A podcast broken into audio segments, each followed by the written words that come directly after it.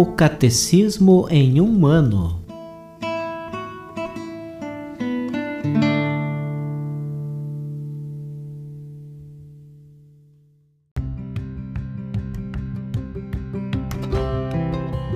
Olá, eu sou Bruno, seminarista da Diocese de Ponta Grossa, Paraná.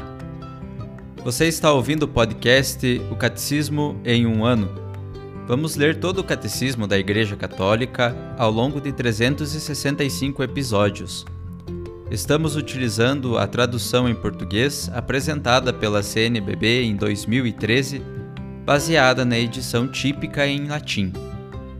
Baixe o plano de leitura por meio de um link que você encontra na página do Instagram, arroba o Catecismo em um ano, ou na descrição deste podcast.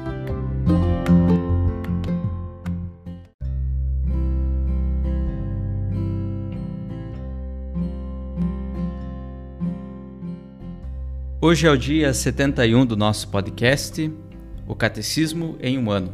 Estamos na primeira parte falando sobre a profissão de fé. Na segunda sessão, sobre os símbolos da fé. No capítulo 2, Creio em Jesus Cristo. Hoje leremos os números 541 a 546.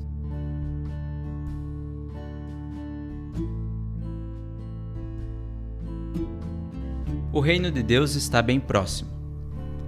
Depois que João foi preso, Jesus veio para a Galiléia proclamando nestes termos o Evangelho de Deus. Completou-se o tempo e o reino de Deus está próximo.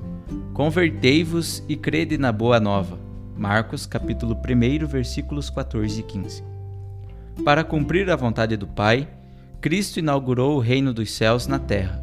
Ora, a vontade do Pai é elevar os homens à participação da vida divina.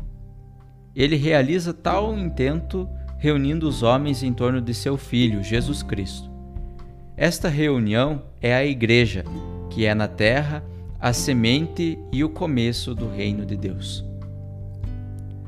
Cristo está no centro do congraçamento dos homens na família de Deus. Ele os convoca junto a si por Sua palavra, por seus sinais que manifestam o reino de Deus pelo envio de seus discípulos. Realizará a vinda de seu reino, sobretudo pelo grande mistério de sua Páscoa, sua morte na cruz e sua ressurreição. Quando eu for levantado da terra, atrairei todos a mim. João capítulo 12, versículo 32. A esta união com Cristo são chamados todos os homens. O anúncio do reino de Deus. Todos os homens são chamados a entrar no reino. Anunciado primeiro aos filhos de Israel, este reino messiânico está destinado a acolher os homens de todas as nações.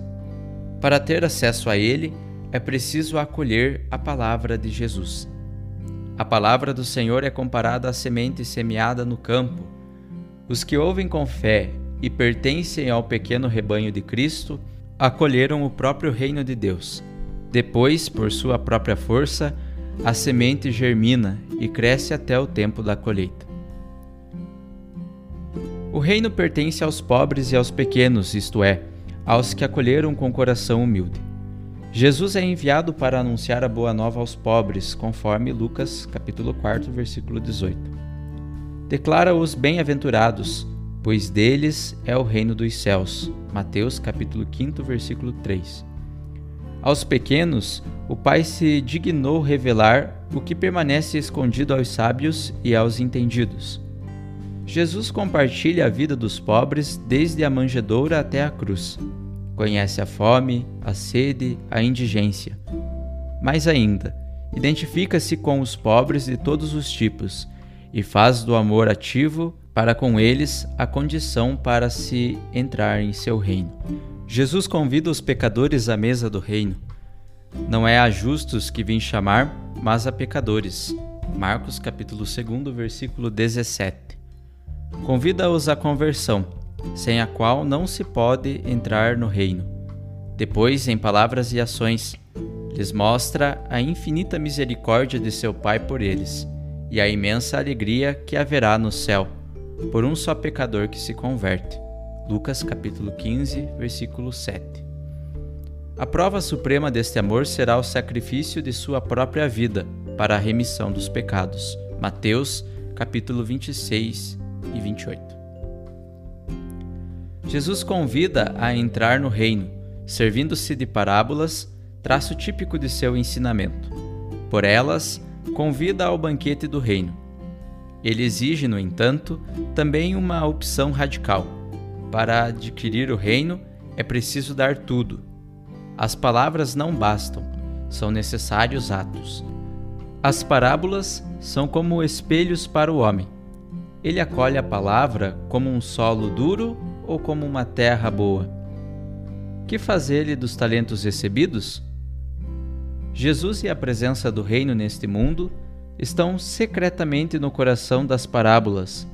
É preciso entrar no reino, isto é, tornar-se discípulo de Cristo para conhecer os mistérios do reino dos céus. Mateus capítulo 13, versículo 11. Para os que estão fora, Marcos capítulo 4, versículo 11. Tudo permanece enigmático.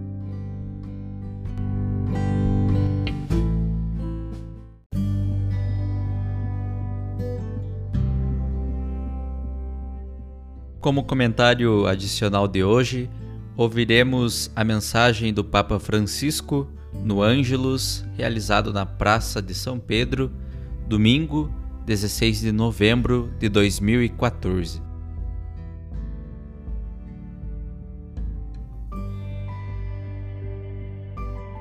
Amados irmãos e irmãs, o Evangelho deste domingo narra a parábola dos talentos tirada de São Mateus, capítulo 25, versículos de 14 a 30. Fala de um homem que, antes de partir para uma viagem, convoca os seus empregados e confia-lhes o seu patrimônio em talentos, moedas antigas de enorme valor. Aquele senhor confia ao primeiro servo cinco talentos, ao segundo, dois, e ao terceiro, um Durante a sua ausência, os três servos devem fazer frutificar esse patrimônio. O primeiro e o segundo duplicam as respectivas quantias iniciais. O terceiro, ao contrário, tendo medo de perder tudo, enterra num buraco o talento recebido.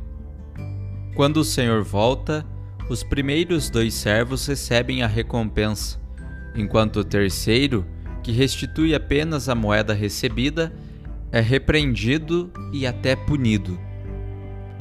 O significado disto é claro. O homem da parábola representa Jesus. Os servos somos nós, e os talentos são o patrimônio que o Senhor nos confia. Qual é o patrimônio? A Sua palavra, a Eucaristia, a fé no Pai Celestial, o seu perdão. Em síntese, muitas coisas, os seus bens mais preciosos. Este é o patrimônio que ele nos confia, que não devemos só conservar, mas também multiplicar. Enquanto, segundo o uso comum, o termo talento indica uma acentuada qualidade individual. Por exemplo, talento na música, no desporto, etc. Na parábola, os talentos representam os bens do Senhor, que ele nos confia para os fazermos frutificar. O buraco escavado no terreno pelo servo mau e preguiçoso, conforme o versículo 26, indica o medo do risco que bloqueia a criatividade e a fecundidade do amor. Sim, o medo dos ricos do amor bloqueia-nos, Jesus não nos pede que conservemos a sua graça num cofre. Jesus não nos pede isto, mas deseja que a utilizemos em vantagem do próximo.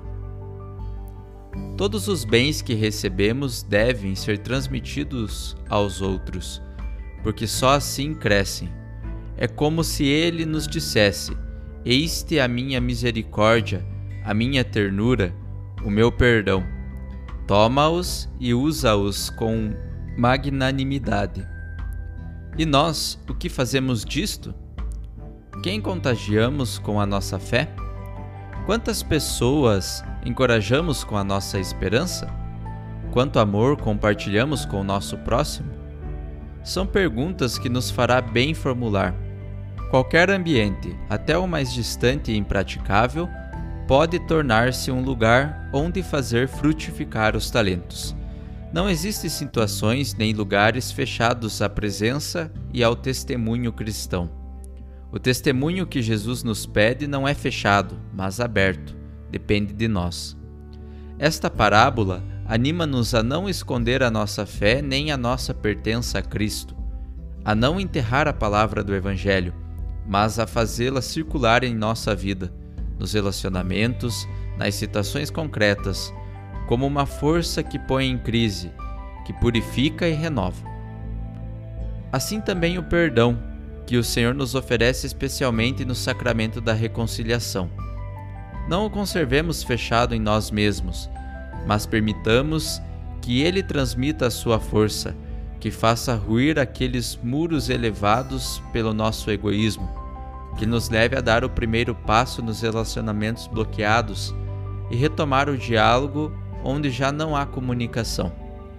E assim por diante.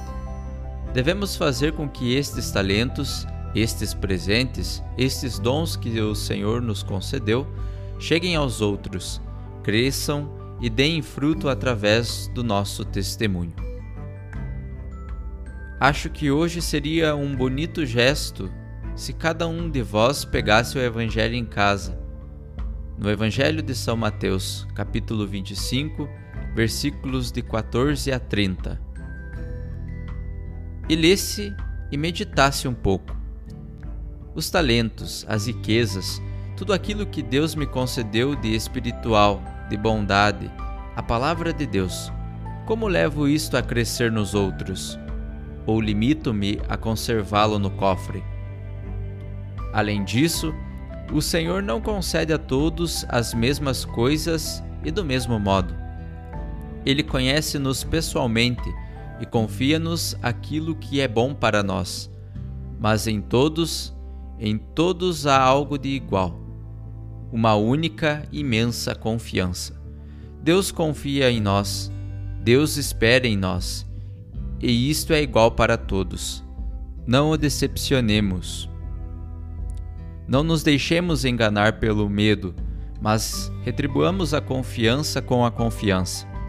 A Virgem Maria encarna esta atitude do modo mais excelso e completo. Ela recebeu e acolheu a dádiva mais sublime, Jesus em pessoa, e por sua vez ofereceu-o à humanidade com um coração generoso. Peçamos-lhe que nos ajude a ser servos bons e fiéis para participarmos na alegria de nosso Senhor.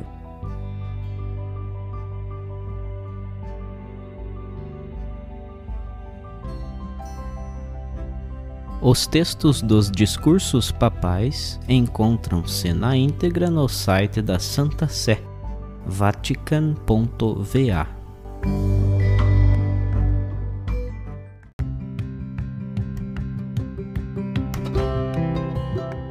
Você acaba de ouvir mais um episódio do podcast O Catecismo em um Ano.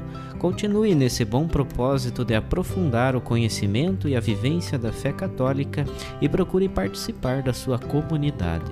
Rezemos por todos que estão fazendo esse caminho de leitura do Catecismo. Até amanhã!